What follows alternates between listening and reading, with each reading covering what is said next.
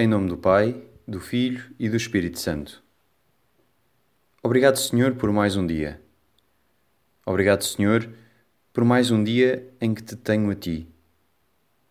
E obrigado por me quereres a mim na tua missão de continuamente criar o mundo. Amém.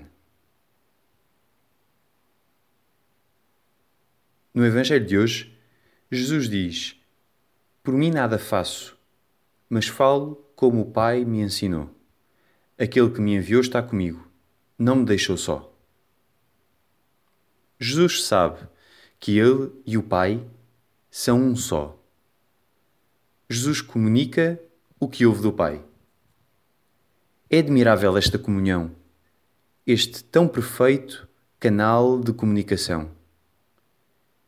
E mais maravilhoso ainda é que o Senhor nos chama, a nós, a esta intimidade, a entrar nesse canal de comunicação com o Pai, o Senhor da vida, que nos quer dar sempre mais vida.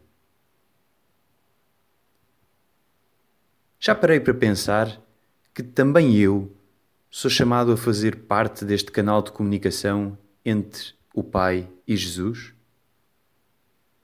Que o Senhor quer que faça parte deste canal de comunicação para o estender, para o alargar?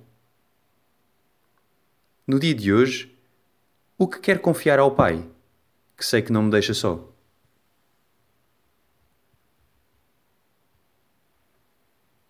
Senhor, dá-me a graça de hoje viver como quem sabe que toda a vida vem de ti.